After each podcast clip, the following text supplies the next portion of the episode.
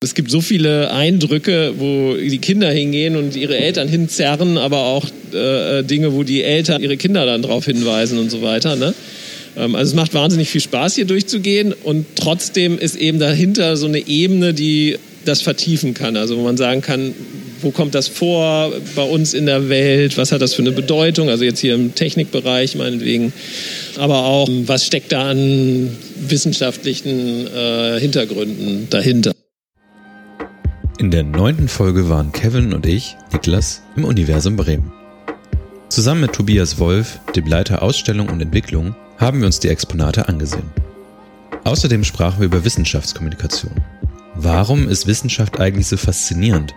Und wie bereite ich dieses Thema überhaupt so auf, dass es jeder Altersgruppe gerecht wird? Also schaut doch mal die Muschel oder den Wal, wie man das Gebäude in Bremen gerne nennt, einmal selbst an. Und natürlich freuen wir uns riesig, wenn ihr uns eine Bewertung auf Apple Podcast dalasst und uns auch beim Streaming-Anbieter eurer Wahl folgt. Und jetzt viel Spaß bei der Folge.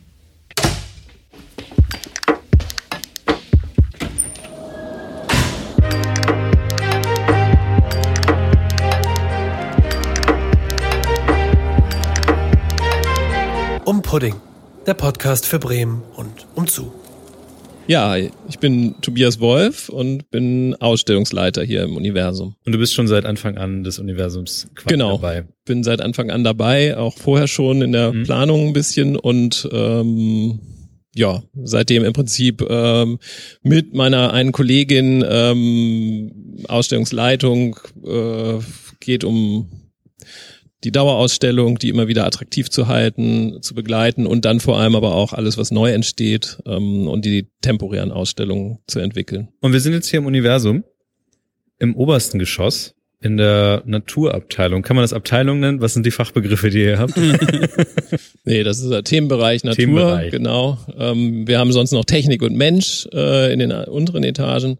Ähm, dann haben wir noch einen Kinderbereich ganz unten, die Milchstraße ähm, den Park ja. für zwischendurch und rausgehen und an der frischen Luft sein und die Sonderausstellung. Ja, und hier ist Natur. Mhm. Und ähm, Natur ist äh, insofern speziell, ähm, wir haben das jetzt nicht so ganz klassisch aufgebaut wie so ein Lehrbuch oder so, ähm, dass man sagt, okay, wir gucken mal, was gibt's an Biologie und an äh, unbelebter Natur und so weiter, sondern wir haben das aufgeteilt nach ganz vordergründigen Sachen, nämlich den Farben, Strukturen und Mustern. Ah, okay. Also haben erstmal gesagt, wenn jemand äh, ein etwas in der Natur beschreibt, dann ist ja oft, äh, wenn man ein Kind fragt, beschreibt das mal, dann wird es wahrscheinlich sagen, ähm, es hat die und die Farbe und ist rund oder weich oder äh, wellig oder sowas. Und das ist auch genau die Art und Weise, wie ich lerne. Ja, hier steht ja Vulkanrot, Blattgrün, ja. Himmelblau. Wollen wir uns, ich sehe da drüben schon Trockeneis. Wollen wir uns einfach mal so Richtung Trockeneis bewegen? Ich finde, ja, das sieht aus wie Trockeneis, ist aber kein. Ist es gar nicht. nee. Das ist einfach ähm, Ultraschallverdampfer und der erzeugt so Nebel. Man kennt diese Nebel, diesen Nebel auch ähm, manchmal aus so Gemüseabteilungen von so bestimmten geil. Supermärkten, ne, um das feucht zu halten. Ah, ich dachte immer, dass die da tatsächlich einfach Trockeneis in die in die Kühlung geben und dann dampft nee, es nee, deswegen. das glaube ich machen die nicht. Das, äh, wir, wir benutzen Trockeneis auch für ähm, ähm, Experimente und so weiter, aber das ist sehr aufwendig. Das muss man ja immer ja, du musst halt immer wieder was Neues reinschmeißen. Genau. Und gerade hier, wo Leute es anfassen, müsstest du dann auch erklären, okay, legt alles an Metall ab, damit ihr euch nicht die Hände komplett verbrüht aber das abgefahren ist. Also wir haben hier ein, ein Becken, das nennt sich Wolkenbecken und da haben wir einfach ganz viel weißen Schleier drin und da kann man mit seiner Hand einfach durch eine Wolke fahren und so Strukturen erzeugen. Das ist super. Achso, das ist dann auch wieder zum Thema Farbe in dem Fall. Genau, in dem es, äh, es ist zum Thema Farbe. Es geht um Streuung ähm, mhm. und äh, das hat ja nun keine Farbe beziehungsweise es ist weiß, mhm, ja. weil eben an diesen kleinen feinen ähm, äh, Wassertröpfchen, die in der Luft schweben, wird eben das komplette Licht gestreut. Okay. Was eben aber auch passieren kann, ist ja, dass ähm, je nach Teilchengröße eben bestimmte Farben nur gestreut werden und andere nicht. Stichwort Regenbogen wahrscheinlich. Nee, Regenbogen ah, okay, ist was ganz anderes, anderes. genau. ähm, nee, Stichwort blauer Himmel und Sonnenuntergang. Ah, na, ja, ja, das ist ah, da, ja. da ist da, da das nächste Exponat. Ähm, da ist quasi ein, eine Wasserröhre mit mhm. einem ähm, mit so einer milchigen Substanz drin. Also man kann zum Beispiel könnte man auch einfach ähm, ein paar Tropfen Milch in Wasser nehmen und ja. das selber machen mit einer Taschenlampe und dann die Taschenlampe da durchscheinen lassen und dann sieht man das ganz vorne ähm, sieht das so bläulich aus und weiter hinten wird so gelblich. Und das ist im Prinzip, dass an diesen kleinen Teilchen das blaue Licht äh, stärker gestreut wird als, das, als die andere Farbe. Deswegen sieht das hier bläulich aus. Also in, in mein Auge gelangt jetzt nur das Blaue. Das ist wie beim Himmel, wo Mhm. auch ähm, vor allem das blaue Licht gestreut Mhm. wird. Deswegen ist der Himmel blau. Wäre das auch deine Variante, die du all deinen äh, Freunden mitgeben würdest fürs erste Kind, wenn das Kind irgendwann fragt, Papa, warum ist der, der Himmel blau? Würdest du es so erklären oder würdest du dir irgendwas Lustiges ausdenken? Nö, Ich würde, ich würde schon ähm, irgendwann sagen, dass das an den Teilchen in der Luft liegt und äh, dass die halt die Farben, ähm, die im weißen Licht enthalten sind, unterschiedlich stark streuen. Also ich äh, Aber darum, ich erinnere mich, glaube ich, so ein bisschen darum ist der Sonnenuntergang auch wiederum rot, weil die Sonne tiefer steht und durch mehr Atmosphäre durchgeht, bis es zu deinem Auge gelangt. Genau, Oder? das ist hier. Wenn ich hier reingucke, Genau. dann sieht das so gelblich aus.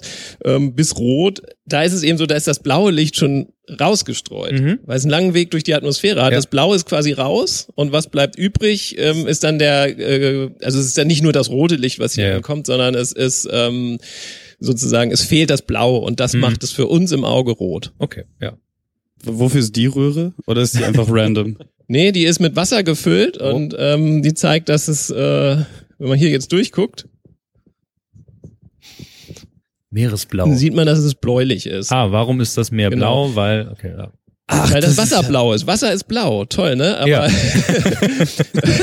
weiß man ja eigentlich schon. Aber ähm, es ist tatsächlich nicht irgendwie jetzt das Blau des Himmels oder so, was reflektiert wird, wenn man ein blaues Meer sieht, sondern es ist tatsächlich das Wasser selber. Aber Wasser ist erst dann blau, wenn man ähm, Wenn ganz, ganz viel viel, davon hintereinander hat. hat. Ja. Also Ah. wenn man sozusagen mindestens vier, fünf Meter hat und Mhm, wenn man 20 Meter tiefes Wasser hat, dann ist das knalleblau. Ja, also Und, so. und warum ist dann das Wasser so blau in, äh, in Südamerika, in diesen, keine Ahnung, wie, wie heißt das da? Malediven und so? Karibik. Ach so. Karibik irgendwo, also da, da ist die Wassertiefe ja nicht so und trotzdem ist es ist das Wasser, was zum Strand kommt, tiefblau. Ja, also direkt im flachen Wasser Nee, stimmt, äh, das ist ist es auch Ja, nicht blau. Das recht. ist auch eher sehr klar und so. Aber ähm, genau, die, ich meine, da ist es halt auch so, glaube ich, dass dann da noch relativ wenig Schwebstoffe drin sind Ja. und dann wird das Blau sehr intensiv und wenn man dann mehr Algen hat, dann wird's halt eher so türkis-grünlich. Ne? Also Das- da gibt's ja alle schon ähm, Wie, Variationen. wa- was, was für eine Farbe hätte die Weser, wenn nicht die ganzen Schwebstoffe da drin wären? Ja, die wäre auch schön blau, ne? Okay, also wir haben kein Algenproblem. Also wenn sie tief genug ist, äh, Ja. ich weiß jetzt gar nicht genau, ähm, wenn die ein paar Meter nur tief ist, dann würde man wahrscheinlich nur so einen hell, hellblauen Eindruck haben. Aber hier sieht man das ja. Auf hier ist so ein Foto Ja. von so ähm, ja, genau. Und ich hatte gerade noch so, dass das hier auch so tiefblau ist, aber das genau, ist ja aber das ist weil wird so ein. Meter, zwei Meter Ja. sein. Hier hast du dann so ein paar Meter und hier bist du dann wahrscheinlich schon bei fünf, sechs, sieben, acht Metern und je tiefer, desto blauer. abgefahren. Ja. So. Genau, also das ist, ähm, das heißt, Wasser an sich ähm, hat quasi eine Farbe und Mhm. ähm, und was jetzt ähm, Das und alle, okay, dann wird hier in der, Vor in der Ausstellung, also in dem Teil der Farbausstellung wird einfach verschiedene Beispiele gezeigt, wie Farbe sich genau und zwar und zwar durch Filtern, also Ja. das ist sozusagen durch die ähm, Eigenschaften des Stoffs, also jetzt auch, wenn man jetzt irgendwie an Farbstoffe oder Mhm. äh, Pigmente denkt, da ist das eben so, dass bestimmte ähm, Wellenlängen, bestimmte Anteile der, des Lichts rausgefiltert werden. Und das, was übrig bleibt, gelangt in mein Auge und erzeugt bei mir dann Ja. sozusagen komplementären Oh, Kevin, Eindruck. Kevin, äh, das Mikrofon. Kevin hat gerade so eine Plasmakugel entdeckt und ähm, Mhm. zerstört gerade die Aufnahme damit. Ach so. Warte, äh, leite das auch durch, wenn ich das jetzt ja, so- man hört's leicht. Verdammt. Ach, das knistert, Ja. oder? Ah ja. Witzig. Ja, spannend. Aber da sind wir schon beim nächsten Farbphänomen sozusagen. Ja, es tut mir leid, ich bin wirklich leicht abzulenken, gerade bei sowas. Ich find, Ja. finde, das ist halt auch so diese Plasmabälle, ne? Die hat man immer wieder in irgendwelchen amerikanischen Fernsehserien und Filmen und so Mhm. gesehen. Gefühlt gab es sie nirgendwo zu kaufen in Deutschland. Kannst du mir einmal erklären, was da passiert? Da ist, äh, das ist also jetzt so eine Kugel, eine Glaskugel, eine große und in der Mitte ist eine kleine Kugel. Und dazwischen ist so 20, 30 Zentimeter Abstand. In diesem, Ab das ist ähm, eine Kugel, die nicht ein echtes Vakuum ist, aber einen sehr niedrigen Druck hat. Und da drin sind jetzt verschiedene Edelgase. Und das ist sozusagen die Spezialmischung des Exponatherstellers, der diese Mischung aus Edelgasen ähm, da, da reingemacht hat. Also Neon, Argon äh, und so weiter. Und dazwischen, zwischen der Außenhaut und der, der Kugel innen drin, wird eine sehr hohe Spannung angelegt. Äh, ist das eine Tesla-Spule da drinne? Nee, das ist keine Tesla-Spule, das ist ähm, weiß ich nicht. Also ähm, ist auf jeden Fall eine Spule, ja, aber ähm, ich glaube nicht, dass man das als Tesla-Spule bezeichnet. Aber auf jeden Fall ist hier ein, ein groß ein, äh, 20.000 Volt oder sowas liegen dazwischen an. Aber die Ströme, die fließen, sind halt minimal. Ja. Insofern ähm, äh, nicht schlimm. Aber es ist schon so, wenn man jetzt einen Ring hat zum Beispiel oder Oder ein Mikrofon. oder irgendwas mit Irgendwas Metall, mit was eine, eine starke eine, eine Spitze hat und da hier dagegen kommt, dann kann man das schon mal spüren. Mhm. Es ist auch so, dass man eine Leuchtstoffröhre hier außen ranhalten kann Und die leuchtet. und die leuchtet dann, Ah. ja, weil das Feld nicht nur da drin ist, sondern auch hier draußen noch. gefahren. Und es sieht einfach geil aus. Und man, wenn man es anfasst, dann hat man halt einen Blitz an seinem Finger. Das ist. Ja, ja genau. Und man kann also auch hier so ein Ach, natürlich. so ein Zerstört das auch die Aufnahme? Nee, es ist so ein leichtes Zischen und Säuseln im, Oh. im Kopf. Also es ist ganz leise. Ich Ja, kann mir okay. vorstellen, dass das, Das auch wieder sogar, in der ne? Nachbearbeitung rausgefiltert wird. Aber Kevins Aktion eben mit dem Mikrofon in Ja, der Nähe, ich, das ich, war, war zu, ich war zu nah dran, es tut mir leid. Okay. Ähm, ja, ich finde das alles abgefahren. Auch den, den eingelegten Sepia. du, wir können dann nachher nochmal eine, eine Detailrunde machen quasi.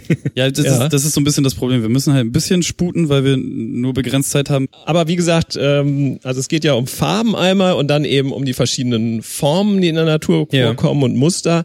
Dazwischen ähm, gibt es immer so Bereiche, die sind so mit so ähm, sind so gestaltet mit so Wänden und so weiter. Ähm, da geht es auch ein bisschen um Forschung, ähm, die in diesem Bereich von Natur ähm, aktuell ist oder wichtig ist, die auch teilweise einen Bremen-Bezug hat oder größtenteils einen Bremen-Bezug hat und die irgendwie auch spannend sind für unsere Besucher. Und da ist zum Beispiel hier der erste Bereich, da geht es eben um gewaltige Natur, also da geht es eigentlich um Vulkane, Erdbeben, Mhm. Plattentektonik, alles, was damit zu tun hat. Wie, und nicht, nicht unbedingt wie, aber du hast eben schon gesagt, der Hersteller der Kugel, ähm, was baut ihr selber und was wird quasi von euch bestellt als, also wie, wie, wie, baut man sich denn so eine Ausstellung? Sagt man, ich hätte einen Katalog, ich hätte gern das und das oder wie viel muss denn da tatsächlich selber gebaut werden? Unterschiedlich. Also wir bauen ähm, Exponate selber und ähm, vergeben aber auch Dinge. Also es gibt manche Phänomene, da weiß man dann schon, es gibt bestimmte andere Science Center oder Exponathersteller, die man kennt, ähm, wo man weiß, die haben das schon fünf, sechs, sieben Mhm. Mal gebaut. Dann ist das quasi schon, da haben die wahnsinnig viel Erfahrung äh, gesammelt. Dann bestellt man das direkt bei denen. Mhm. Ähm, und andere Dinge, da sagen wir, das können wir auch ganz gut alleine, ähm, entwickeln wir selber. Das heißt, es gibt so eine Science Center Community. Absolut. Okay. Ja.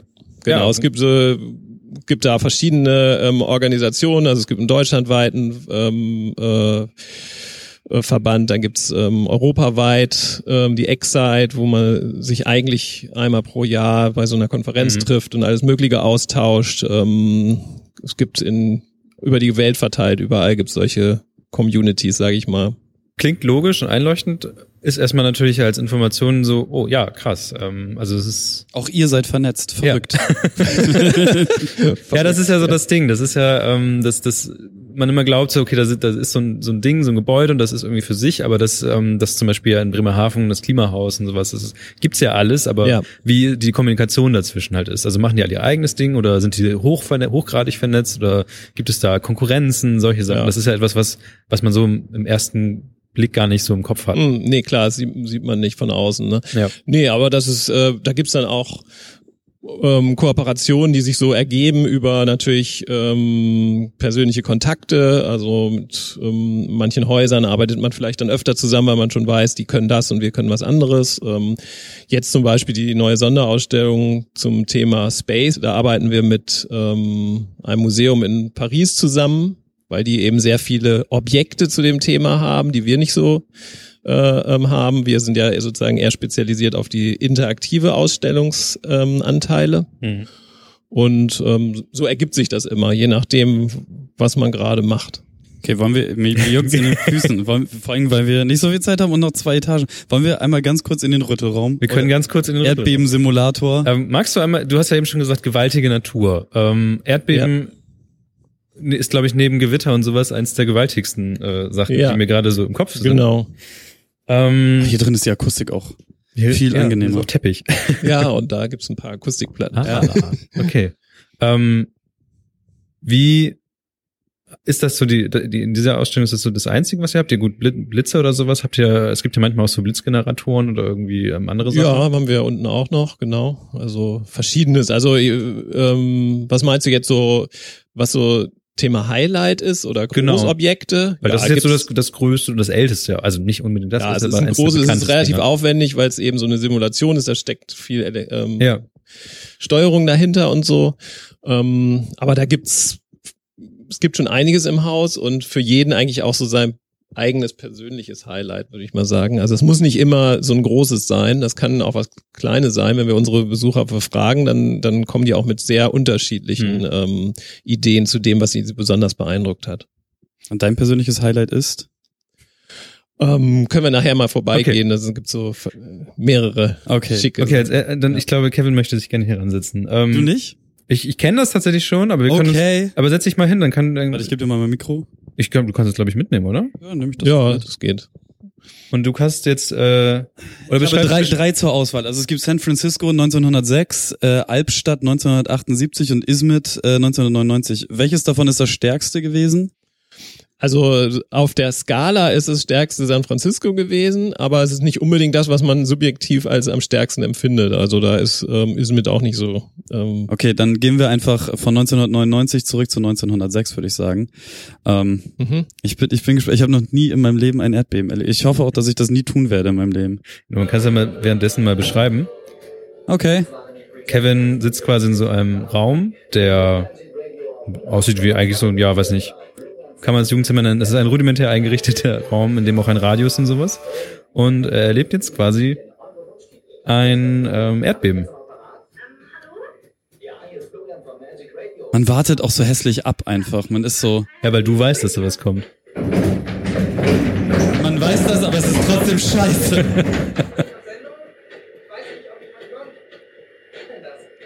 War erst das Tor. Oh!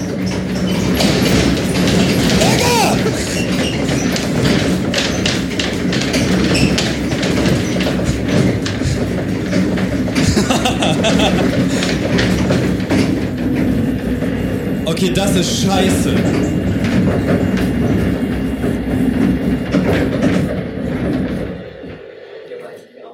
Das mit dem Radio, ist das direkt ab Ausstellungseröffnung dabei gewesen oder habt ihr das über die Jahre dazu gebaut? Mit dem Radio, das war von Anfang an dabei. Ja. Das, war die ein- Idee sozusagen. Das ist ein ganz böser Faktor dazu. Also, dass das auf einmal wegbricht Mhm. und dann richtig und dann, ne, die sind ja festgenagelt wahrscheinlich, so dass sie nicht runterfallen können. Ja, genau. Aber so wie die am Klapp, das ist, Ja. alter Vater. Ja, das hat sich ein bisschen verändert im Laufe der Zeit. Also das mit den Bildern und so, das äh, haben wir später gemacht. Ähm, am Anfang war das ähm, ein bisschen weniger sozusagen. Ähm, Das, ist, das geht noch weiter? ja, es gibt ja oft Nachbeben. Nachbeben, ja. Genau. Also ich weiß von einem Arbeitskollegen, dass er nur ein einziges Mal in Japan so ein Mini-Erdbeben mitbekommen hat. Also du hörst mich wahrscheinlich, ich höre mich am besten hier gerade. Ähm, und da meinte er auch nur, das fühlt sich an, als würde jemand an seinem Bett halt rütteln. Also er hat Genau, das ja. Schlaf gehabt. Okay, das Licht Ja, geht aus ähm, und dann ist es... Also ich habe auch schon äh, zwei, dreimal Erdbeben erlebt. Ja. Also immer nur so kleine.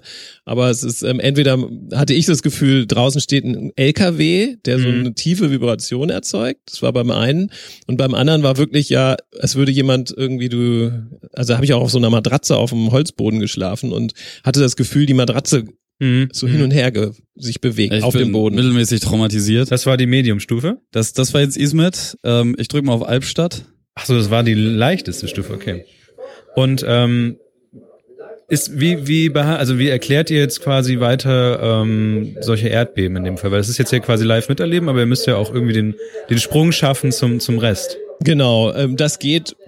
Genau, es, es hat ja alles zu tun, also sowohl Vulkan, äh, Vulkanismus als auch Erdbeben hat, äh, hat zu tun mit Plattentektonik, also Ja, genau. dass die unsere Erde aufgeteilt ist in verschiedene ähm, Lithosphärenplatten, ähm, die sich gegeneinander verschieben und dabei sich verhaken und Spannung, auf, Spannung aufbauen.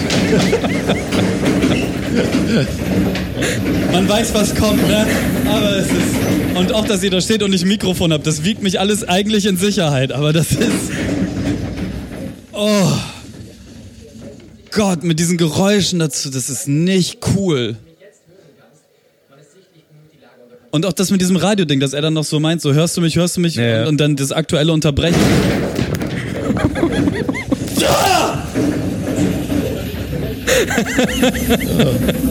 oh, Alter, mich schüttelt das am ganzen Körper.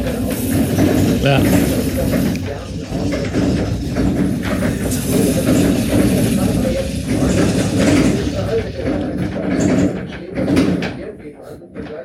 Aber ihr habt noch andere Ausstellungs, äh, andere Ausstellungs, äh, andere Ausstellungs, wie heißt es denn hier? Objekte, genau, das war das Ja, Wort. klar. Die halt dann zeigen, wie diese, was du Ja, klar, wir haben da erzählt drüben einen Hüpfseismograph, da kann man Ah, so okay. selber ähm, ein kleines Erdbeben quasi am Boden erzeugen und das dann gleich auf dem Seismographen messen. Also man Okay. sieht, wie da die Wissenschaft eigentlich funktioniert. Wir haben, man kann immer alle aktuellen Erdbeben, die weltweit gemessen werden, auf so einem Bildschirm sehen. hast. Ja. Und ähm, natürlich geht's um das Thema, wie funktioniert die Erde äh, an der Stelle. Ne?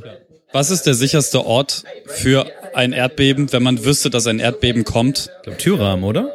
Ja, wenn man jetzt Feld? im Haus ist, ja raus, klar. also äh, man will eigentlich raus aus dem Haus, aber wenn man das nicht schafft, unter den Tisch oder unter den Türrahmen. Das ist jetzt der ich, stärkste. ich weiß jetzt ne? schon, das wird jetzt gleich knallen. Oh, ihr guckt auch schon so.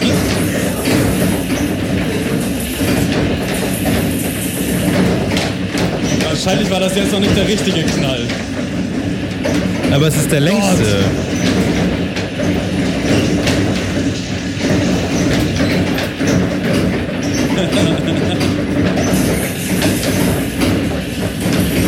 Okay, so, so langsam habe ich auch ein bisschen Spaß.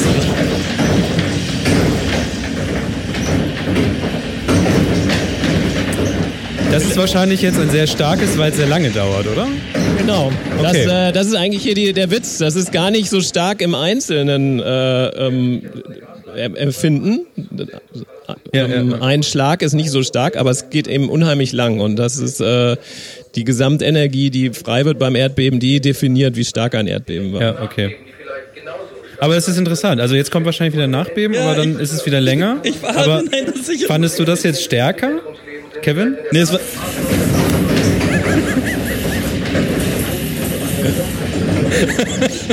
Kevin allein zu Hause. ich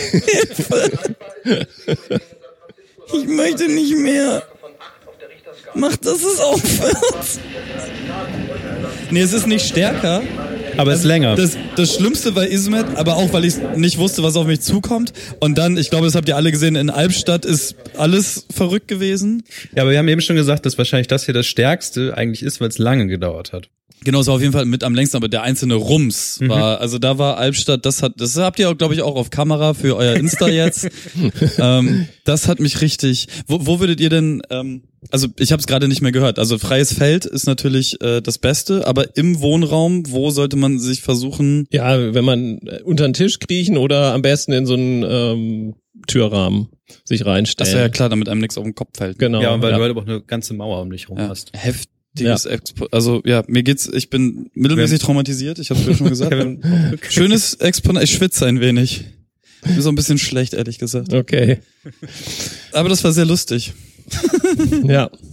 ähm, ja.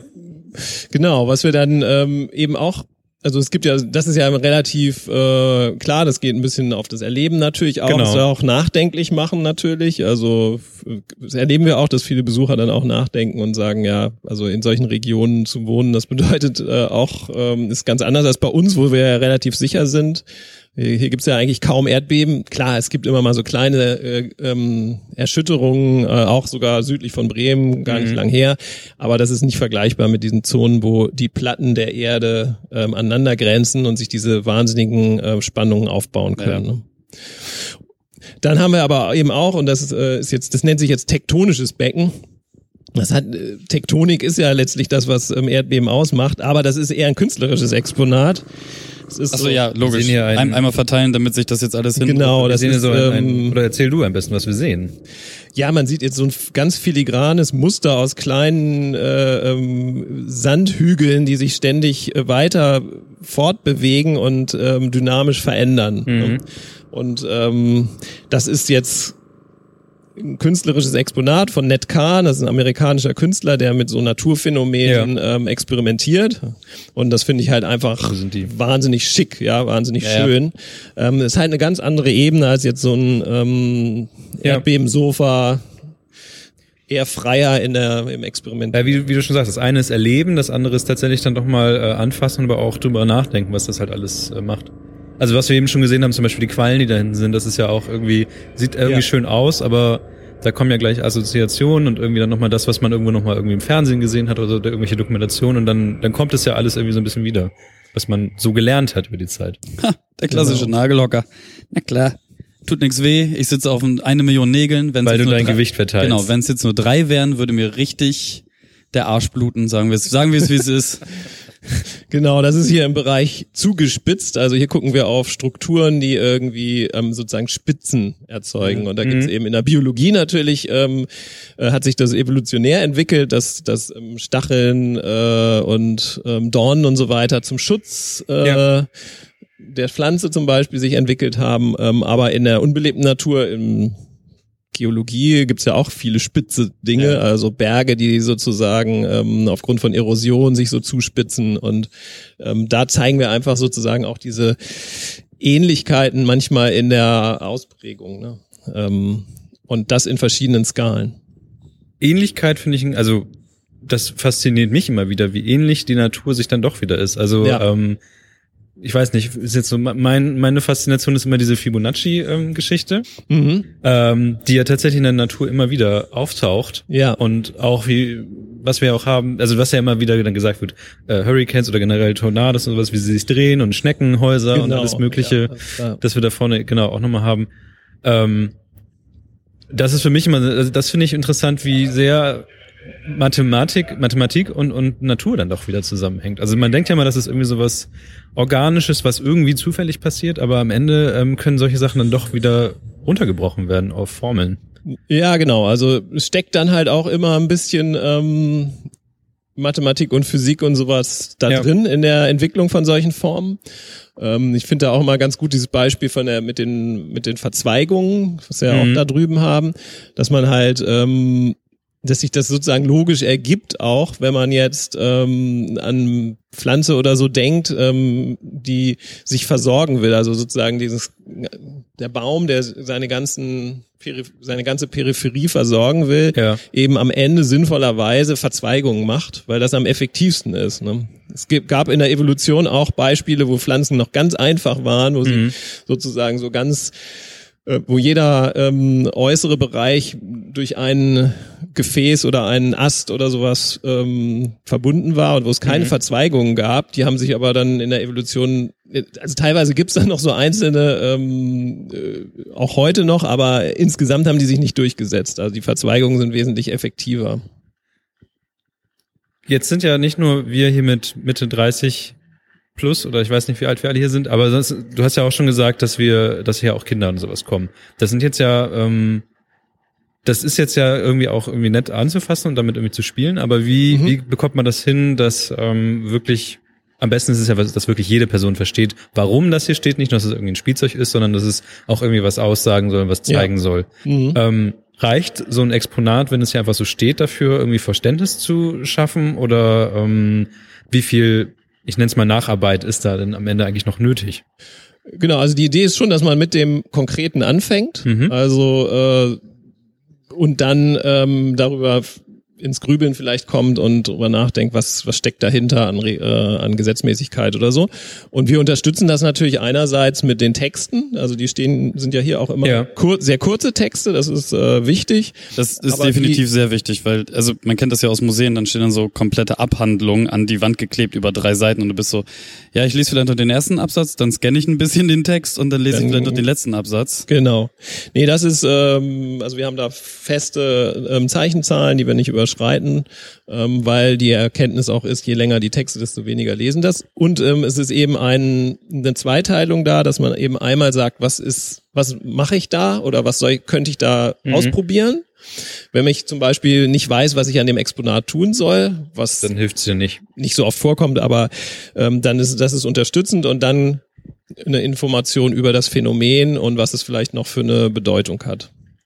Und dann gibt es eine zweite Ebene, das sind eben die Scouts, Mhm. die ähm, wir ja schulen auch, ähm, wo wir auch dann mehr in die Tiefe gehen ähm, rund um das Phänomen dieses Exponats und die können dann mit den Besuchern auch noch ins Gespräch kommen. Aber stehen die dann hier einfach rum oder sind die dann gebucht für Führung? Die sind in der Ausstellung. Also Okay. sind nicht, wir machen keine Führungen.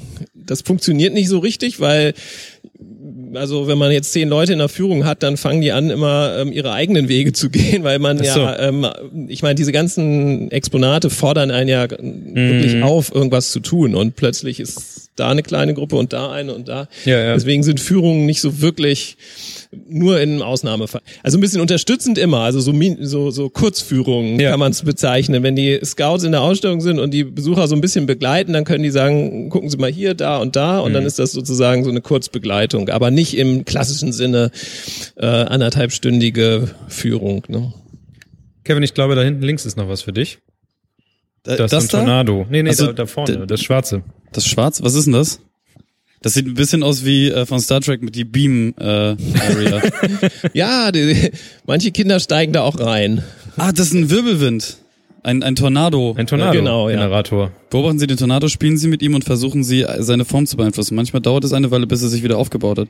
Wenn aufsteigende Luft zu rotieren beginnt, entstehen Wirbelstürme. Hier erzeugt der Ventilator einen Luftstrom nach oben, während Luft aus den seitlichen Öffnungen der Säulen diesen Strom in, Rot äh, Strom in Rotation versetzt. Feine Wassertröpfchen machen den Tornado sichtbar. Okay, das heißt, ich darf reinlangen, aber nicht reinsteigen. Ja, man, wie gesagt, es steigen auch welche da drauf. Es ist äh, auch okay, nur dann sieht man irgendwann den Tornado nicht mehr. Dann dauert es immer ein paar Sekunden, bis er sich wieder aufgebaut hat. Ist ein bisschen wie Töpfern mit Wind. ah ja. Genau. Also man sieht hier eine lange äh, Windsäule mit ein bisschen Rauch, der den, den Wind sichtbar macht. Und äh, Kevin fummelt gerade in dem Wind rum. Ja, sowas hätte ich zur Entspannung ganz gerne im Wohnzimmer stehen.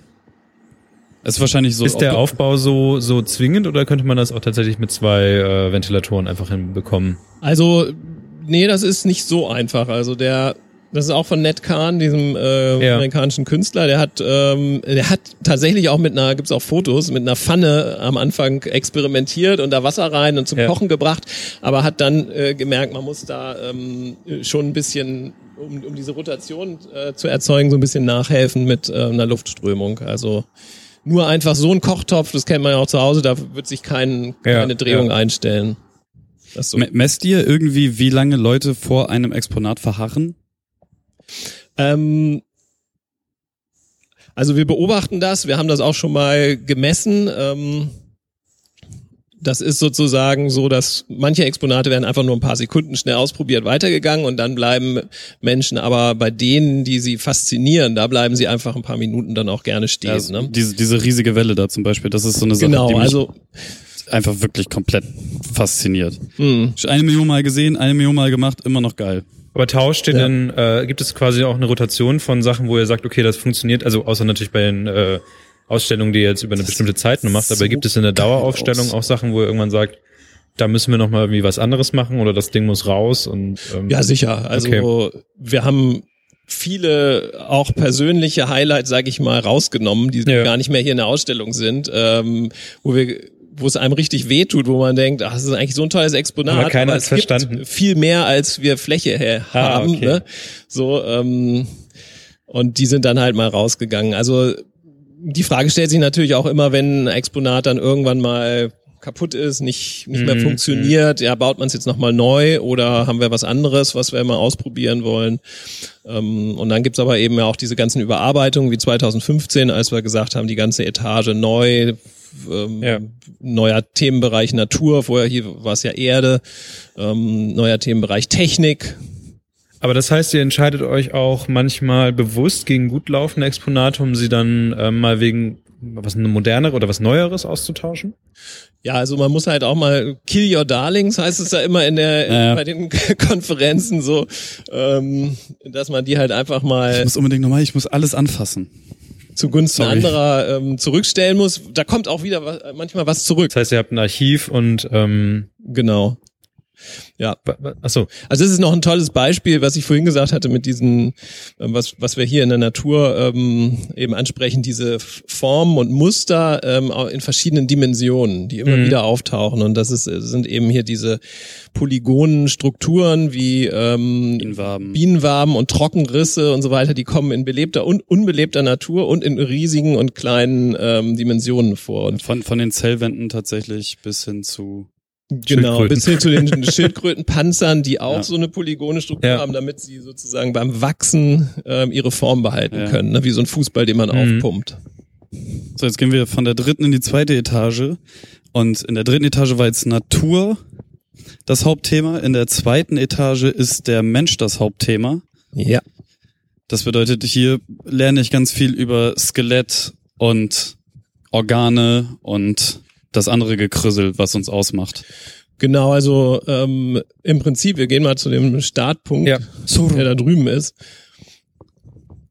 Also der Blick auf den Menschen ist eigentlich, ähm, wenn man sozusagen die ganze Etage anschaut, ist so, dass man erstmal den Menschen als komplett komplett anguckt, also ja. Bilder des Menschen, ähm, medi auch medizinische äh, Blicke wie bestimmte Verfahren und so, aber auch sowas äh, Simples wie so eine Wärmekamera, ne, die wir Ach jetzt ja, genau. hier haben. Das ist auch so todesfaszinierend für Menschen, ne? Ja, wo man sich, äh, wo man sieht halt auch, wenn man hier zum Beispiel die, die Hand draufdrückt, ich nehme sie weg, aber sie ist immer noch da. Ah ja. ähm, die halt einfach die Wärme, Strahlung bestimmter Körperpartien ist äh, sichtbar macht. Gerade zur Corona-Zeit, dass man gleich sieht, wer hier nicht langlaufen sollte. Ja, genau. Oh Gott, da habe ich glaube ich schlechte Karten, weil ich ich habe immer immer ziemlich hohe Temperaturen im Gesicht. Ich habe auch ich habe auch innere Hitze einfach. Aber man sieht, dass Bärte kalt sind. genau. ja. Ja. Abgefahren. Sowas kann man auch super einfach mit einem Raspberry Pi übrigens bauen und einer entsprechenden Kamera. Mhm. Also für zu Hause. Genau, aber wir haben auch echte Präparate, also mhm. ähm, echtes Skelett und ähm, das ist ein Scan eines Körperschnitts. Äh, also es gibt ja diese Plastinationsverfahren ja. von ähm, äh, so anatomische Verfahren und ähm, die kann man dann auch schneiden, wenn die dann plastiniert sind. Mhm. Es gibt tatsächlich solche Schnitte auch. Ja, es gibt ja diese Körperweltenausstellung auch. Genau, die, ähm, dieser Schnitt ist, das ist auch von, von Körperwelten. Ah, okay. Aber es ist in dem Fall kein Original, sondern es ist ein Scan. Ja. Ein gedruckter Scan, aber es macht wohl ähm, kaum Unterschied. Also, also es ist halt irre, wie man, wie fein man da diese Strukturen da auflösen kann und wie mhm. äh, äh, filigran das alles ist. Also wir sehen gerade einen Menschen, wahrscheinlich eine Frau, ja. die äh, einfach in der Mitte, also eine eine, Scheibe Mensch. Eine Scheibe Mensch, genau. Eine Scheibe Mortadella, genauso eine Scheibe Mensch in der Mitte durchgeschnitten. Wir sehen so ein bisschen Gehirn, wir sehen so ein bisschen Gekrissel und tatsächlich. Genau, Lungenbläschen, ne, ganz fein da, diese hm. ganzen Strukturen. Ja, da ist hier Leber. Drin. Das ist, ja, hier unten da Bandscheibenvorfall, das sieht man direkt. das ist klar. Und hier, hier sind die Knochen auch vom Oberschenkelknochen so angeschnitten, aber mhm. da fehlt's dann, weil sie dann halt ähm, ist, in einer anderen Ebene ja. verlaufen. Mhm. Das ja. ist schon abgefahren. Und ich werde halt in meinem Leben mir nie merken können, wo welches Organ tatsächlich sitzt. Und dass die Lunge einfach so viel Platz wegnimmt. Das ist echt abgefahren. Ja. Also was ist das? Ähm, das nehme ich an, das wird eine Niere sein, ne? Ah, ja, stimmt. Und da ja. oben ist dann die. Ja, okay, gut. Ja, ja ich bin Menschen mit Anatomie, das ist irgendwie nicht bei mir hängen geblieben. Die, da, da, das ist kaputt bei mir, dieser Grützbeutel da. Oh. naja, gut. Okay. Äh, ja. Wolltest du jetzt in diesen Schattenraum rein, Niklas? In diesen bunten Schattenraum? Der bunte Schattenraum. Der bunte Schattenraum. Ja, der ist auch hier. Genau. Warum ist der hier und nicht bei äh, und nicht eine, ein Stockwerk weiter oben?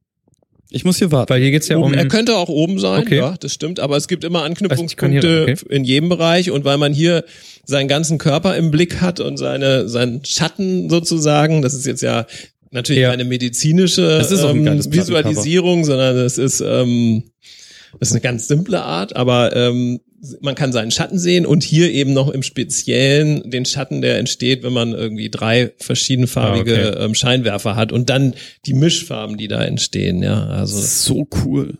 Und das ist auch einfach ein gutes Plattencover. Egal was hier drinnen passiert, du kannst es immer als Plattencover benutzen. Ja.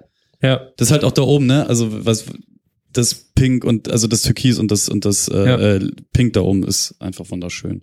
Ich bin immer wieder fasziniert, wenn du äh, Fußball guckst oder sowas, dann hast du immer diese, diese Telesicht und dann siehst du ja vier äh, Stadienscheinwerfer, die auf eine Person Ja, ja. scheinen und dann ist das so dieser Viererschatten. Dieser Viererschatten, ja. So. Ja. Mhm. Das ist auch stark halt wie, ne, wie sich dann, je näher du Richtung Wand kommst, dann wie crisp Wie- es auf einmal wird ist. Ja, und genau. auch wie das alles zusammenkommt. Das ist schon geil. Kommt ihr hier auch, wahrscheinlich tut ihr das The Thema Auge und sowas, oder? Also, Ge- Genau. weil ja hier, weil du gerade sagst, es fokussiert sich, das hat ja auch alles mit Optik und sowas zu tun. Genau, also das Farbensehen ist ja auch immer ähm, Ja. sozusagen was, was man ähm, auch oben äh, thematisieren kann. Dass wir ja im Prinzip eigentlich nur, wir, haben, wir sind ja jetzt keine physikalischen Messgeräte sozusagen. Ja, ja. Unsere Augen, ne, die jetzt jede Wellenlänge äh, für jede Wellenlänge einen eigenen Mhm. Detektor hat, sondern wir haben nur drei verschiedene Zellen, die im Prinzip dann immer ähm, aktiviert werden in unterschiedlicher Weise und im Gehirn ähm, ähm, erzeugt das dann einen Farbeindruck. Das hier ist Das- faszinierend. Also super simpel. Herzleistung. Genau, also ich kann gerade nachempfinden, wie viel Muskelkraft in meinem Herzen stecken muss, um das Blut halt überall hinzukriegen, indem wir eine Wassersäule haben, die, äh, was ist das, anderthalb Meter hoch ist, Mhm. die wir 1,6, ja. dann unten äh, mit, mit so einem Gummiball, wenn wir den zusammendrücken, wird die Wassersäule ähm, in so ein Becken rüber gepumpt. Und das ist schon gar nicht so einfach. Nee, vor allem, wenn man sich vorstellt, man macht das ein paar Minuten und kriegt schon einen Krampf in der Hand. Ja, ja. Und äh, wenn man sich jetzt vorstellt, das Herz ist ungefähr genauso groß wie, wie die Hand, sagt man ja. Mhm. Ne? Ähm, das Herz macht das immer. Da bin ich halt total froh, Ja, dass ich so einen Muskel habe, der einfach darauf trainiert ist, nur das zu tun. Ich hätte keinen Bock darauf, das Arbeitsteilung. die ganze Zeit zu machen. Ehrlich gesagt. Wo gehen wir denn mal ähm, hier am besten? Was ist denn hier so das, was du uns hier zeigen würdest? Also ich weiß, was was ist denn dieses ähm, Gesperrte, was wir gerade wegen Corona nicht nutzen können da hinten? Das war, es gibt glaube ich auch einen Raum, der ist total dunkel gewesen. Ja, der, ähm, das ist der, das, die Tastgalerie, Ja. Äh, wo man sich eben in absoluter Dunkelheit durchtasten Ah, muss. okay, da gibt es zwei. Wege. Es ist super beliebt. Das ist übrigens auch eins, was wir am Anfang in einer anderen Form aber hatten, äh, was wir aber wieder ähm, äh, jetzt auch im neuen ähm, Universum haben. Und das ist halt super beliebt, aber leider halt in diesen Zeiten Hm. sehr schwierig. Das ist eine große Installation, die sehr beliebt ist. Und hier, das ist für mich immer ein Beispiel, was ich total faszinierend finde, weil es so simpel ist. Ja, Samthände heißt es. genau. Man- Nehmen Sie ein Gitter zwischen beide Hände und fahren Sie etwas hin und her. Was fühlen Sie? und die Hände neben parallel und aneinander und jetzt irgendwie immer so im Kreis, so Kreise machen. Was, was fühlst du?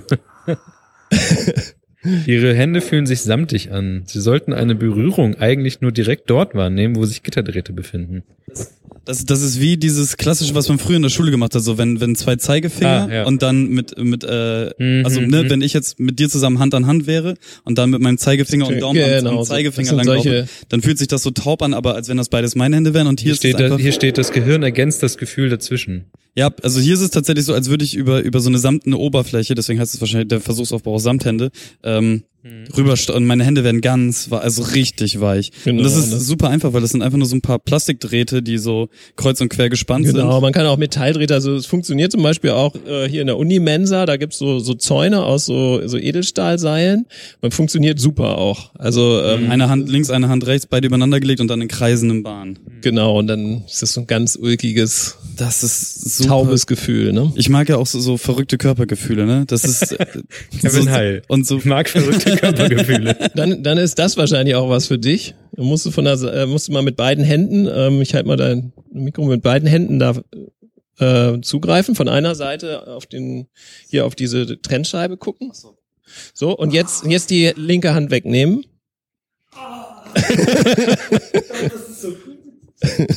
Da gab es, glaube ich, mal eine Dr. House-Folge zu, wo er äh, Phantomschmerz so, glaube ich, geheilt hat oder so. Ach so, Weil okay. das Gehirn immer dachte, da wäre ein, eine Hand, aber die Hand war ja nicht da, aber dadurch, dass er dann diese, diese Spiegelung gemacht hat, war dann für das Gehirn auf einmal die Hand da und dann hat sich das irgendwie gelöst, weil das irgendwie eine Neurolog... Also Dr. House hat ja auch immer irgendwelche Fachartikel als, als Grundlage, zumindest Mhm. die frühen Folgen und irgendwie Ja. war das auch mal so ein Effekt, der irgendwie mal aufgetreten ist. Oh, das ist so Okay. lustig. Also einfach nur ein Spiegel in der Mitte, dadurch geht so ein, so ein Metallding und man fest links und rechts ran, guckt auf den Spiegel, sieht deswegen seine Genau. eigene Hand zweimal dann Ja. und nimmt dann auf der einen Seite die- also lä- lässt diese Stange los, aber man sieht, man, man trickst das Gehirn so ein bisschen aus, dass die Hand immer noch die Metallstange fest und es macht so ein lustiges Kribbeln hinten im Nacken. Das ist ganz, ganz, ganz cool, aber lustig. Ja, das zeige ich auch, das Visuelle ist einfach so super wichtig und hier wird man eben überlistet, ne? So ein Mhm. bisschen, obwohl man weiß, da ist ein Spiegel. Es sieht so aus, als würde man die Aber- andere Hand sehen. Das ist zum Beispiel auch sowas, das kann ich mir vorstellen, dass es das in ganz, ganz, ganz, ganz vielen Science Centers in, um, um die ganze Welt, weil das so ein einfaches Exponat Genau, ist. das ne? ist auch ein ganz klassisches, also es, man kann auch sagen, fast die Hälfte aller Exponate sind irgendwann mal ähm, seit den 60er Jahren ähm, in vor allem in, im Exploratorium in San Francisco sind ganz viele Sachen ausgedacht worden. Da war so eine Bewegung, äh, die dieses erste Science Center quasi ähm, Ja. entwickelt hat und da kommt dieses Exponat auch her. Ähm, jetzt laufen wir hier so an so kleinen Geistern auch vorbei. Das sind ja die äh, hier intern das äh, Zeichen dafür, dass es wegen Corona nicht angefasst werden darf und so. Genau. Äh, mich würde noch interessieren, weil jetzt ist es ja nun mal so, dass wir ähm, diese Situation haben, aber eigentlich hat, ich würde mal sagen, fast jede, fast jeder Bereich in der Wirtschaft hat irgendwie gemerkt, was man denn noch anders machen kann oder ähm, irgendwas hat sich noch entwickelt, ähm, wo man jetzt vielleicht noch irgendwie mehr digital oder die Kommunikation noch mal anders übers Internet macht oder gibt es irgendwas, wo ihr jetzt ähm, sagt, da haben wir in der Not was was erfunden, was wir vielleicht auch weiter verfolgen wollen? Was also ich weiß zum Beispiel von euch, dass ihr ja immer ähm, bei Instagram auch Videos gemacht habt für so Quizzes, Rätsel, die man machen kann und sowas. Ähm, seht ihr da irgendwelche Sachen, wo ihr vielleicht ähm, ein bisschen mehr nach draußen gehen wollt, um dann damit natürlich auch die Leute wieder reinzuholen? Also das war ja sowieso schon eine Tendenz, dass man mehr auch über Social Media macht und ähm, sich darüber Gedanken macht, wie man ähm, auch Phänomene natürlich äh, mit einfachen Mitteln zu Hause machen kann. Mhm. Ähm, wir haben auch ein paar äh, Science-Show-Elemente quasi abgefilmt und ähm, anderen gezeigt. Und ähm, also wir geben ja gerne auch immer Hinweise, was man sozusagen zu Hause auch mal mit einfachen Sachen selber machen kann. So. Ähm, klar, also da gibt's ein großes Spielfeld, ist auch, finde ich, total wichtig. Ähm, aber wichtig ist für uns natürlich auch, wie was können wir bei uns hier machen, das äh, sozusagen das Erlebnis vor Ort und dieses dieses haptische, also weil ich meine so ein so ein interaktives Exponat kann man zwar, man kann manche Sachen nachstellen, aber ist ja sozusagen nicht was, was ähm, man zu Hause hat und auch selbst die Schulen haben ja sowas nicht, deswegen kommen die auch sehr gern eigentlich. Aber gerade das, was du sagst, äh, dieses äh, für zu Hause mitgeben, was man zu Hause machen kann, äh, Mhm. an der Stelle, geht mal auf Instagram, sucht mal nach äh, Universum Bremen und dann abonniert und wenn ihr kleine Kinder habt, äh, werdet ihr sehr, sehr dankbar sein über die einzelnen Versuchsaufbauten, die ihr mit den Kleinen dann äh, zu Hause machen könnt. Hast du hier Prisma? Das ist ja, das, so, das ist ja eigentlich hier das Thema Farbwahrnehmung. Ja. Also ähm, wir haben eigentlich hier, man sieht hier so ein Auch wieder Filter quasi, ne? Genau, wir hatten so, so, so farbige Flächen, die man hier durch dieses Dreieck so durchbewegen kann. Und da gibt's äh, vier verschiedene, nee, fünf verschiedene Lampen. Ähm, und wenn man jetzt die ein und dieselbe Farbe in diesen verschiedenen Abteilungen sich anschaut, dann sieht man, dass sie jedes Mal anders wirkt. Ja. Also das Rot wirkt hier fast violett und da so hellrot. Das hat halt was mit der Lampe zu tun, die diese Farbe besch- beleuchtet. Diesen Effekt kennt man ja auch. Man kauft sich ein Hemd, ne? Mhm. Äh, also Im Laden früher, ist super. heute ist es besser geworden, aber früher war es echt so, dass man dann irgendwie draußen gemerkt hat, die Farbe passt ja, Ja, ja, nicht zu ja, ja. meiner Jeans, ne? So. Okay, dann die Richtung, die Richtung. Wo, wo lang? Ja, Wir haben vorhin noch so einen verrückten Raum gesehen. Den Aber schiefen Raum oder den der gelben? schiefe Raum. Okay, ja. Was ist das da denn? können wir mal hingehen. Was hier? Das ist ein Farbraum. Ah, okay, wir sind noch im Farbabteilung. Okay. Ach, na, da ist der schiefe Raum. Da ist der schiefe Raum schon. Genau. Okay, warte, warte mal, warum habt ihr ähm, den Baumarkt an Schläuchen leer gekauft und die einfach nur verknotet? das ist wahrscheinlich gesperrt, aber Ja, das, das ist ähm, ein witziges Phänomen, wenn man sich selber verzögert hört, dann kann man Ah, gar nicht ja. mehr äh, Ah, ja. normal reden. Ja? Ja, dann das ist kommt man so total i- durcheinander und das ist hier eigentlich der Fall. Man spricht da rein und hört sich selbst verzögert und kommt total aus dem Rhythmus. und das hier ist dann äh, ein, ein Exponat für zwei. Also ein, einer stellt sich mit dem Rücken zur Audiowand und jemand anderes drückt einen der 200 Knöpfe. und Nee, nee. also das bin tatsächlich ich, wenn ich jetzt hier, Genau, man dann sage ich rechts. Aber ich habe ja auch rechts gedrückt. Ja, nee, du musst im Prinzip musst du versuchen, äh, genau zu sagen, also diese Knöpfe entsprechen den Lautsprechern dort. Ach Und du musst so. sagen, wo kam der Ton her? Ich Ah. Das war drücke, gerade eben Zufall. Okay. jetzt muss ich, äh, ich muss sagen, wo ich es gehört habe und Ah Gott. ne? Der, und, bin, ich bin raus mit und ich meinem. bin, man merkt, dass es echt Mhm. schwierig ist, auch äh, Ja. so genau die Richtung festzulegen. Ich bin so raus. Aber da, also da, das, das, das, das, erfordert ein bisschen Übung. Irgendwann kommt man relativ nah dran, dass man auch die Richtung gut einschätzen kann. Dass man genau denselben Lautsprecher trifft, ist äh, One in a Million. kommt kommt seltener vor, aber ähm, es ist, ist echt gar nicht einfach. Aber das hier ist tatsächlich auch was, was wahrscheinlich Kinder besser können als Erwachsene. Also abgesehen davon ist halt nee, die- weiß ich nicht so genau bei diesem hier. Also es ist, das ist sicherlich öfter mal so, aber ähm, bei diesem Du meinst wahrscheinlich, weiß ich's nicht Frequenzen so. bei Ja, Kindern ja, weil besser ich mit meinem Tinnitus und den Ach 100 so. Millionen Konzerten, die Ja, ich okay, hinter wenn mir man jetzt einen ganz hohen Ton nehmen würde, dann würden Kinder das auf jeden Fall besser hinkriegen. Das und ist richtig. Das hier ist super faszinierend. Ähm, ich habe es jetzt nicht gelesen, ich weiß nicht, ob es das ist, aber ich denke, dass es das ist. Ich kann jetzt die Knöpfe hier in der Runde drücken und die Tonleiter setzt sich immer weiter fort. Ne? Genau.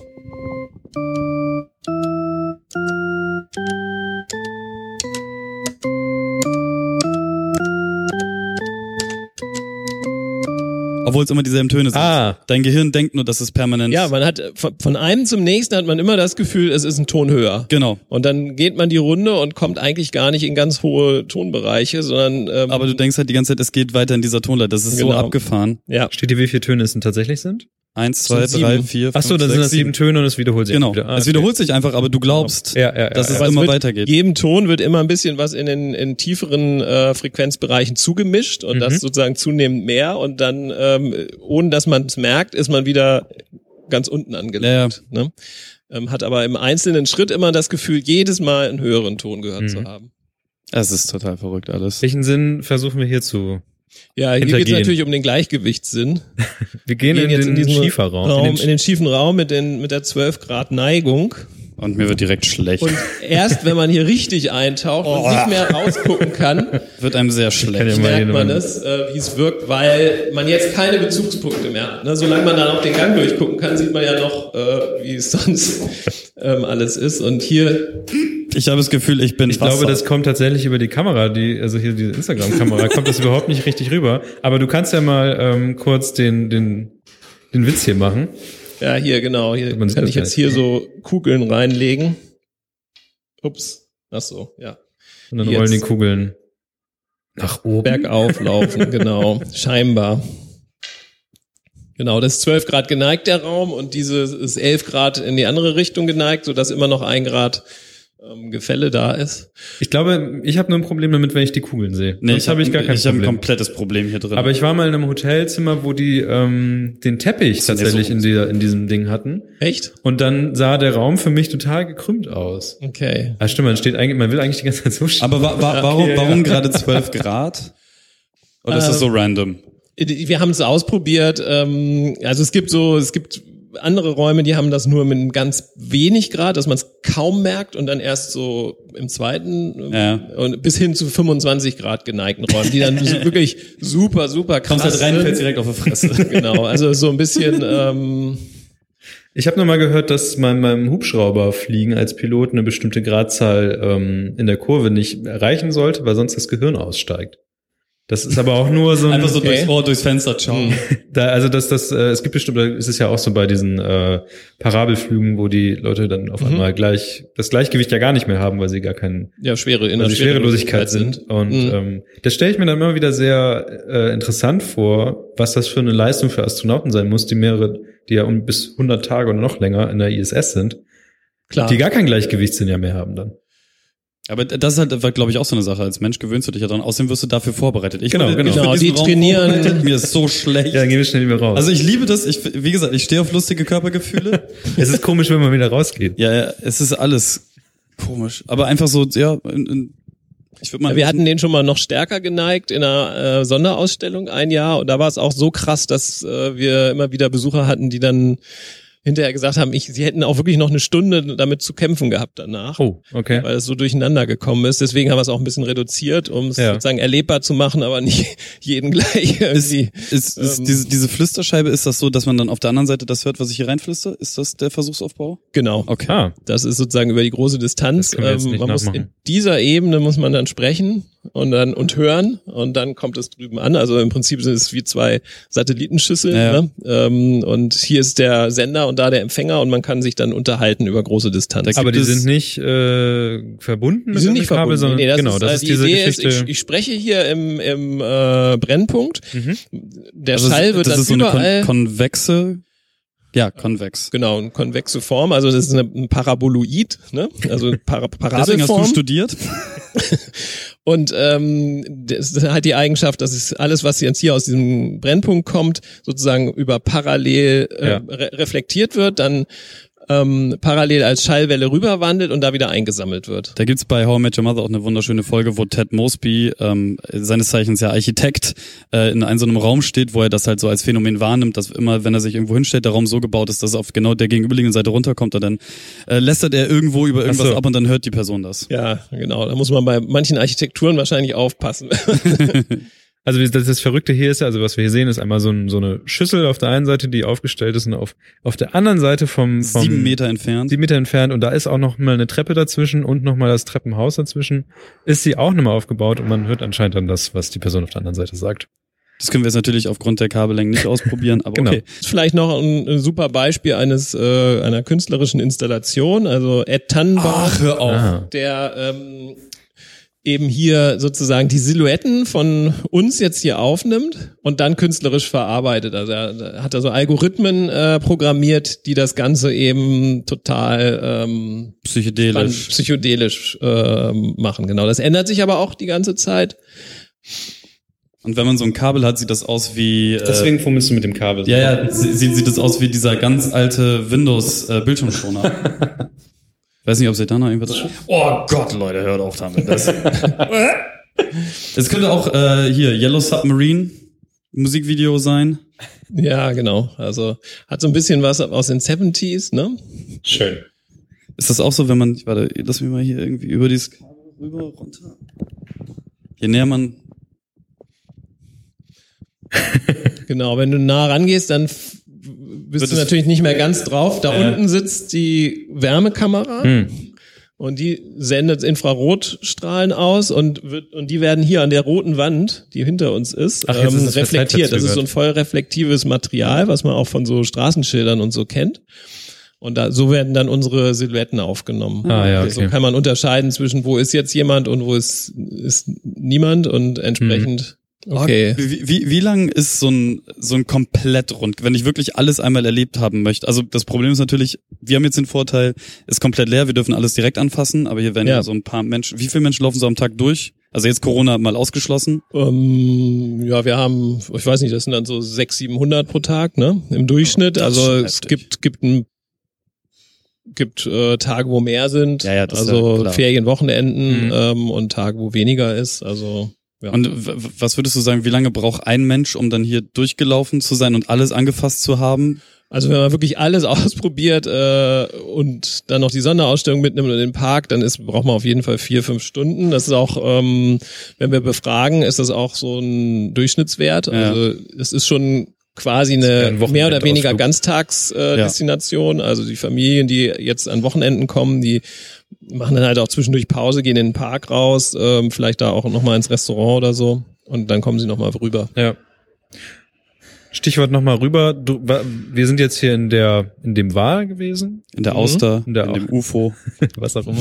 ähm, und drüben ist ja dieses neue Gebäude. Hat das, äh, das ist jetzt tatsächlich auch euer Bürogebäude, aber auch äh, noch dann für die Sonderausstellung. In dem Genau, eine Sonderausstellungsfläche ähm, haben wir dort immer mit ein, mit einer ja, Sonderausstellung unterschiedlichen Themas. Wie, wie viel habt ihr mit so Wissenschaftsleugnern zu tun? Wahrscheinlich kommt keiner hierher, der nicht Ja, das wissen wir nicht so. Ich habe schon hin und wieder mal ähm, äh, kurze Gespräche gehabt, wo jemand auch gesagt hat, ja, ähm, ach, das weiß man ja alles nicht so genau mit Ja, dem doch, man Klima weiß das und halt so schon. weiter, ne? Und ähm, Man kann es halt hier anfassen. also natürlich zu uns kommt ein ganz weites Spektrum an, an Ja. Menschen, ähm, aber bei uns äh, werden sie halt einfach auch sehen, dass äh, Wissenschaft auf bestimmte Art und Weise funktioniert und ähm, und wenn man das plausibel macht, dann äh, denke ich, kann man sich da auch äh, hier ein gutes Bild machen. absolut. Habt ihr irgendwas, was ihr den Leuten quasi äh, am Ende, also ihr habt ja wahrscheinlich auch so eine Souvenir-Ecke, wo man ein bisschen auch was kaufen kann oder so. Ja. Ähm, gebt ihr irgendwie Sachen den Leuten mit oder gibt es irgendwie Sachen für zu Hause, wo, weil das Ding macht ja auch am meisten Spaß, wenn man es dann selber machen kann, mit nach Hause nehmen. Ähm, Genau, wie, wie ermutigt man, dass die Leute dabei bleiben und dass, dass sie vielleicht was machen oder vielleicht, oh, was passiert denn hier? Also das hat man natürlich nicht hundertprozentig jetzt unter Kontrolle, aber wir Ja. haben äh, zum Beispiel Science-Shows, da werden auch, wird auch immer mal was vorgeführt, wo dann immer mal gesagt wird, hier, Ja. guck mal, das kannst du mit einfachen Mitteln zu Hause machen, ja, also Das heißt, ihr habt hier im Haus auch Science-Shows, die, Genau. Okay. Ja, ähm, Shows, äh, es gibt verschiedene Formate, auch ähm, jetzt im Moment ist es natürlich reduziert, Ja, aber klar. so Formate für Kinder, für Familien, wo man in dem, in dem Technikstudio da unten, da wird Ja, da dann sozusagen diese Glasfront geöffnet, da kann man dann ähm, verschiedene Sachen bauen, basteln und so weiter. Gibt's immer mal bestimmte Workshops Ja. und, und äh, da geben wir natürlich viele Ideen mit nach Hause. okay, das ist schön. Ich habe mein ganzes Leben nicht Elektrizität verstanden. Bis heute nicht. Ich verstehe nicht Watt, Volt, Ampere. Ich weiß, wenn viel Volt, wenig Ampere kann ich nicht sterben, obwohl es jetzt immer so klingt. Wenn viel Ampere, wenig Volt kann ich sterben. Gut, aber Technik geht ja nicht immer darum, ob man stirbt, stirbt davon oder nicht. Ja, nee, aber ich, also ich, ich gibt einfach so Themenfelder, glaube ich, da, da, da steigt man als Mensch Es sieht auch erstmal aus. kompliziert aus, ne? Also wenn man sich hier diese ganzen Schalterchen und Kabel und hier kann man X Ja, das Y ist dann verbinden der, und so. äh, genau, dieser, ähm, diese Stromkreise, wo man dann verschiedene Sachen ausprobieren kann. Ja. Es ist eben ganz offen. Hier kann man, Ah ja, ne, also es gibt bestimmte Anweisungen, aber man kann eben auch äh, alles Mögliche ausprobieren und dann sehen, ähm, wie das funktioniert. Aber kann sich das quasi dann selbst erschließen, aber natürlich im Vordergrund stehen hier auch in diesem Bereich so Phänomene, die irgendwie erstmal niederschwellig sind. ne? Aber tatsächlich würde ich hier auch einfach nur rumspielen, ohne irgendwas zu begreifen. Naja, aber du weißt ja, also Stromkreise selber, also was wir hier sehen, ist ein kleiner Tisch, wo man halt ähm, ein, eine Stromversorgung haben, Glühlampe und Schalter. Man kann die halt mit Kabeln selber vertüdeln, wie man will. Und ähm, das Physikalische dahinter, ich weiß nicht, ich glaube, manche Leute sind dann tatsächlich auf dem Trip, dass sie sagen, ich muss das jetzt physikalisch nicht verstehen, aber ich weiß zumindest, dass irgendwie Technik so und so aufgebaut ist. Ja, so, so, ist das für mich. Ich, ich weiß, was das alles in einzelnen Teilen ist. Ich weiß auch, wie man das irgendwie verdrahtet, damit das Ja. also halbwegs funktioniert, aber Wir sehen Ja, hier gut, halt, Kurbeln. man kann ja mit den einfachen Sachen dann hier anfangen. Also ist dann schon die Idee, dass man Mhm. sozusagen hier mit einem ganz einfachen Stromkreis beginnt, ne, eine, eine Lampe zum Glühen ja. bringt, ne, sozusagen, ähm, Schalter dazwischen macht, ähm, äh, hier den Strom selbst erzeugt, indem man an dem äh, äh, Generator dreht und so weiter. Ne? mhm. Genau. Also ich meine, wir sind jetzt ja auch nicht äh, angetreten, da jetzt sozusagen ähm, komplett ein Lehrbuch oder so zu Ja, ja. ersetzen, aber es soll sozusagen punktuell ähm, die Phänomene, die damit zu tun haben, ähm, Ja. zeigen und dass man damit spielerisch einfach umgeht und so dann zumindest mal einen ersten äh, Berührungspunkt. Ja, genau. ach guck mal hier eine äh, Kaffeemaschine, eine Siebträgermaschine auseinandergebaut. Aber das ist ja genau die Faszination, dass solche Geräte einfach mal, ähm, das sind halt nicht irgendwelche Dinge, wo magischer Staub drin rumfliegt, sondern das ist halt tatsächlich irgendwas, was, was Innereien hat und irgendwie ähm, hier so ein Controller-Platine, wie wir hier oben sehen. Und aber das nimmt ja schon die Angst, auch mal selber was auseinanderzuschrauben zum Beispiel. Ja, sobald ich eine Platine sehe, dann da bin ich dann überfordert. Der Rest ist ja Quatsch. So, das ist ja alles okay. Mechanik in, im weitesten Sinne. Ja, das ist natürlich äh, auch Wir sehen hier ein, ein beliebtes die kinetische Maschine. Genau, eigentlich eine große Kugelbahn, die hier unter der Decke hängt. Und ich habe eben verschiedene Mechanismen, Kugeln, äh, das sind jetzt so Billardkugeln, die anzuheben. Ja. Die werden dann nach oben gebracht und können dann auf diesen unterschiedlichen Bahnen äh, den Weg nach unten wiederfinden. Und dabei passieren halt ein paar Sachen, die man äh, einfach total spannend findet und darauf wartet, dass Ja. das endlich äh, stattfindet.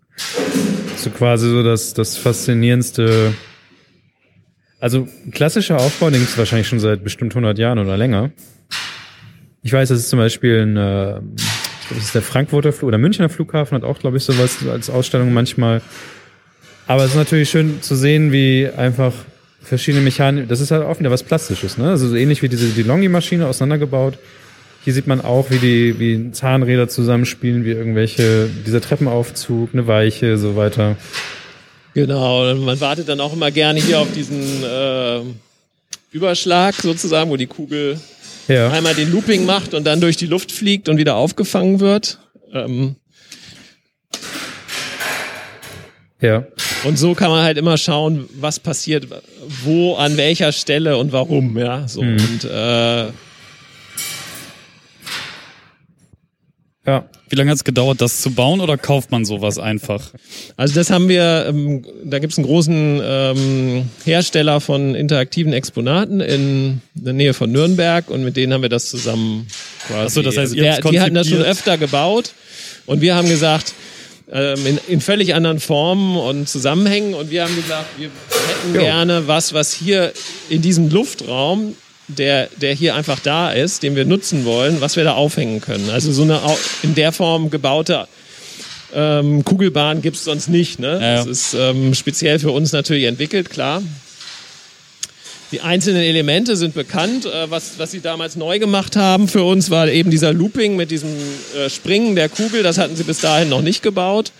Ähm, und ja, so setzt sich das dann halt ganz individuell ähm, in jedem Haus dann irgendwie anders Wie, zusammen. Ne? wie wartungsintensiv ist so ein Exponat? Also wie oft muss da jemand reinklettern und WD-40 überall gegenschmieren? Das, äh, nee, das ist eigentlich recht, recht gut, äh, was das angeht. Was, was man immer mal machen muss, ist, ähm, hin und wieder fliegt doch mal eine Kugel raus, die von unten holen, wieder reinsetzen. Und die Ja, okay. Kugelsätze müssen ausgetauscht werden. Die, die reiben sich halt Ja, schon ja. irgendwie ab und wir wollen dann auch wieder, dass die knalle Farben haben und so weiter. Man sieht, man sieht schon an den roten und so, da äh, kümmer. genau, dann kaufen wir so einen normalen äh, Poolsatz. Ach so. Das ist die, die Maschine, die sich selber ausschaltet. Das ist was für Instagram. Das können wir jetzt hier mal. Das ist, das ist genau mein Ding. Genau, das ist ähm,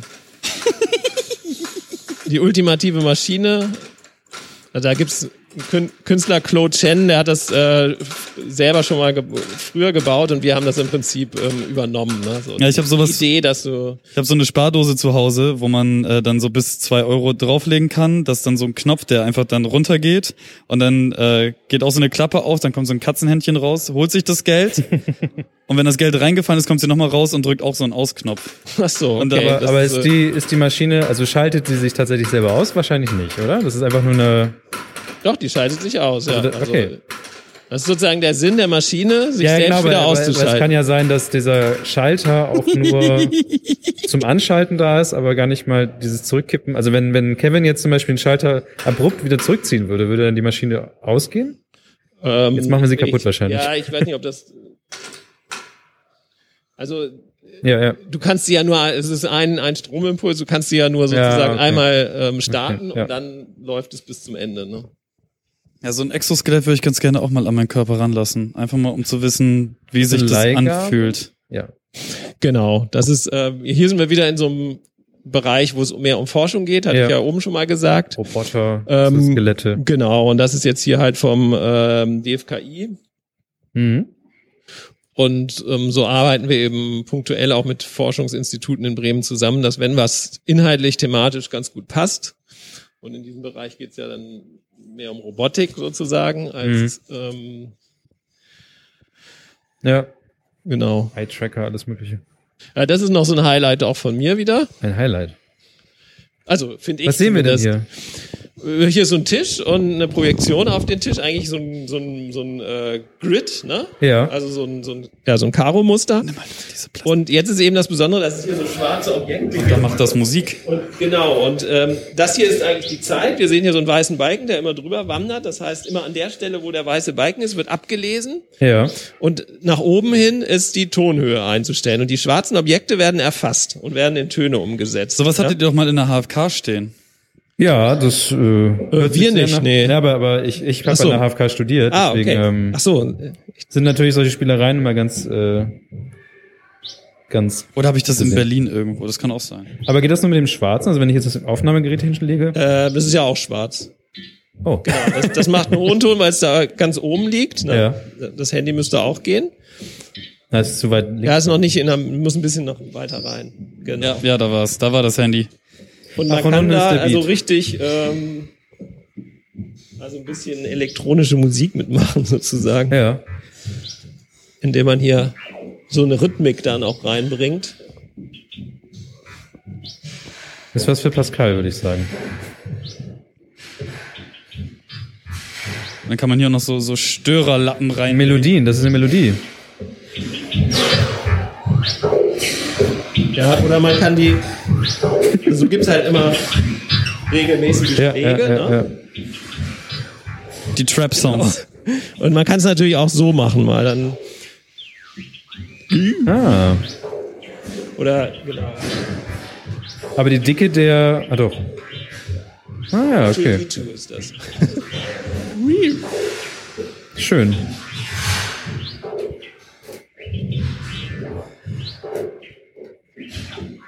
Okay, man Aber sieht so auf jeden Fall, dass, dass, dass du schon ein paar Minuten in dieses Exponat gesteckt hast in deinem Leben. Ja, das, ich finde das super. Also, und der Künstler, der das gemacht hat, das ist Golan Levin aus New York. Ähm, der hat das schon ungefähr 100 Mal in verschiedenen äh, Ausstellungskontexten aufgebaut. Der hat aber auch, ähm, der macht damit auch Musik. Also er ist mal eingeladen worden nach Moskau und sollte da dann sozusagen so elektronische Musik mit dem Ding machen.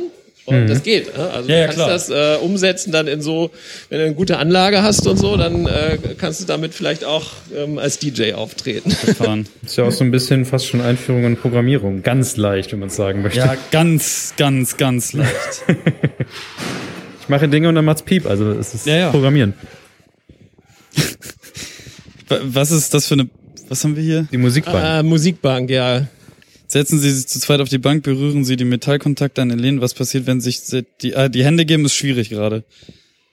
Genau, man kann es aber auch alleine machen. Also kannst dich mal draufsetzen und jetzt einfach mal hier die. Ah ja. Das ist quasi ein Klavier.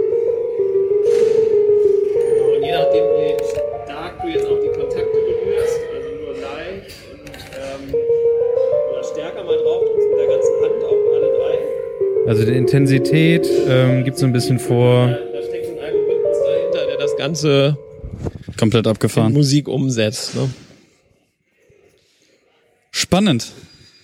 Ja, damit sind wir quasi auch hier einmal in der Runde jetzt gegangen. Ge- natürlich, ja. natürlich am, am Ende dann alles ein bisschen zu kurz und natürlich, weil dein Steckenpferd Natur ist da am längsten. Ähm, es war ein sehr, sehr schöner Einblick bis hierhin. Ich werde auf jeden Fall nochmal wiederkommen und mir das komplett alles Ja, gerne, angucken immer. und alles anlangen. Gibt es noch ähm, Sachen, die du unbedingt mal loswerden möchtest, wenn das jetzt hier so Leute in Bremen. Du hast jetzt quasi, gut, wir wissen natürlich nicht, ob es ganz Bremen hört, aber stellen wir uns mal vor, ganz Bremen ganz würde es Bremen. ganz Bremen würde es hören. Würde es hören, ja. Äh, würdest du irgendwelche hinaus. Sachen gerne mal ähm, sagen wollen, äh, warum man hier eigentlich hergehen sollte? Also klar, einerseits Wissenschaft anfassen, aber gibt es irgendwie etwas, wo was Leute schon mal zu dir gesagt haben, als sie hier durchgelaufen sind und irgendwie mal was Denkwürdiges gesagt haben oder ihnen ist jetzt was klar geworden oder so? Ja, also das, das haben viele schon gesagt, dass also dass hier halt sehr niederschwelliger Zugang ist, ne? Ja. ähm, dass du halt sehr spielerisch hier ähm, einen super Tag verbringen kannst. Also wenn du mit der Familie kommst, dann ist es halt einfach ähm, es gibt so viele Eindrücke, wo die Kinder hingehen und ihre Eltern hinzerren, aber auch äh, äh, Dinge, wo die Eltern ähm, ihre Kinder dann darauf hinweisen und so Ja. weiter. Ne? Ähm, also es macht wahnsinnig viel Spaß, hier durchzugehen und trotzdem ist eben dahinter so eine Ebene, die ähm, das vertiefen kann. Also Mhm. man sagen kann, wo kommt das vor bei uns in der Welt? Was hat das für eine Bedeutung? Also jetzt hier im Technikbereich meinetwegen. Ähm, aber auch ähm, was steckt da an wissenschaftlichen äh, Hintergründen dahinter. Ja. Ne? So, insofern ist es so beides äh, in, in, in beider Richtung irgendwie spannend. Ne? Was würdest du dir für die nächsten 20 Jahre wünschen? Ah, für die nächsten 20 Jahre, ja, immer äh, viele zu, viele Besucher, die die das Konzept äh, äh, ähm, wertschätzen, ähm, immer wieder neue, dass dass wir halt immer wieder auf neue Ideen kommen, neue Sachen irgendwie ähm, umsetzen können als in der Dauerausstellung, aber auch in der in den Sonderausstellungen, ähm, neue Formate, die das Ganze begleiten können und ähm, dass es halt immer lebendig erscheint, wie es bisher, glaube ich, auch erschienen ist. Gibt es noch irgendwie ein, äh, eine Sonderstellung, die du gerne mal machen würdest? So, wenn wir schon bei den nächsten 20 Jahren sind. Also es gibt verschiedene Sachen, die, die ich äh, spannend fände. Also ich glaube, dass wir auf jeden Fall auch immer gucken müssen, was ist äh, gesellschaftlich irgendwie wichtig und so. Ähm, und ich finde ganz wichtig eigentlich, wie sich auch unser Planet verändert. Ähm, also Stichwort Plastik in den Ozeanen, äh, Klimawandel, ähm, äh, Artenvielfalt äh, und die, die ganzen Ebenen würde ich sehr gern auch mal in der Sonderausstellung ansprechen. Ja. Okay. Was würdest du jemand wie mir, der relativ, du hast jetzt gemerkt, Mhm. wie ich hier durchlaufe und wie schnell ich von Dingen abgelenkt bin und wie genervt ich dann da wäre, wenn da Schlangen wären. Was würdest du mir empfehlen, wenn ich einfach ganz gemütlich hier durchschlendern möchte, mir alles angucken möchte, ohne groß warten zu müssen? Ja, ich warten muss man äh, echt selten, muss ich sagen. Aber ähm, klar, wenn man es ein bisschen leerer haben möchte, dann sucht man sich äh, so Monate nach den Ferien zum Beispiel aus. Ne? Also sowas wie September, November, äh, Januar, Februar. Da ist relativ wenig los. Eigentlich ist im Sommer, im Sommerhalbjahr immer mehr. Ähm, das ist aber auch sehr stark wetterabhängig. Also am besten kommt man, wenn gutes Wetter ist. Dann ist nämlich hier weniger los. Wenn, Okay. wenn morgens äh, Regen angekündigt ist, dann äh, haben viele entschieden, ähm, ins Universum zu gehen. Okay, gut, das heißt, äh, direkt nach den Sommerferien an einem sehr schönen Tag Genau. ins Universum. Ja, Ist ja auch schön hier, ist auch eigentlich mit dem Grün. Uni Total. Und so. Ja. Du, ich möchte mich bei euch und gerade bei dir wahnsinnig bedanken. Das war eine sehr, sehr schöne, Genau. eine sehr, sehr schöne Führung. Und ja schön, ein, dass ein, ihr hier wart. ein toller Einblick in all das, was ihr hier tut, jetzt nach 32 Jahren Bremer Dasein, endlich mal hier gewesen zu sein. Das Jubiläum ist dann doch erst 20, aber. Ja, aber meins nicht. Äh, Das ist schon. Ach so, deine. Ja, genau. Seit 32 Jahren lebe ich hier und ich Okay. war noch nie hier drinne. die, so. die zwölf Jahre seien dir verziehen. Und ich bin jetzt definitiv richtig krass angefixt. Sehr, sehr schön, was ihr Ja. hier aufgebaut Ja, habt. super, dann kommt noch mal wieder und äh, Das werde ich Dank. bis definitiv. zum nächsten Mal. Dankeschön. Genau, bis zum nächsten Mal. Seid lieb. Hadi, ciao. Bis Tschüss. Dann. Tschüss.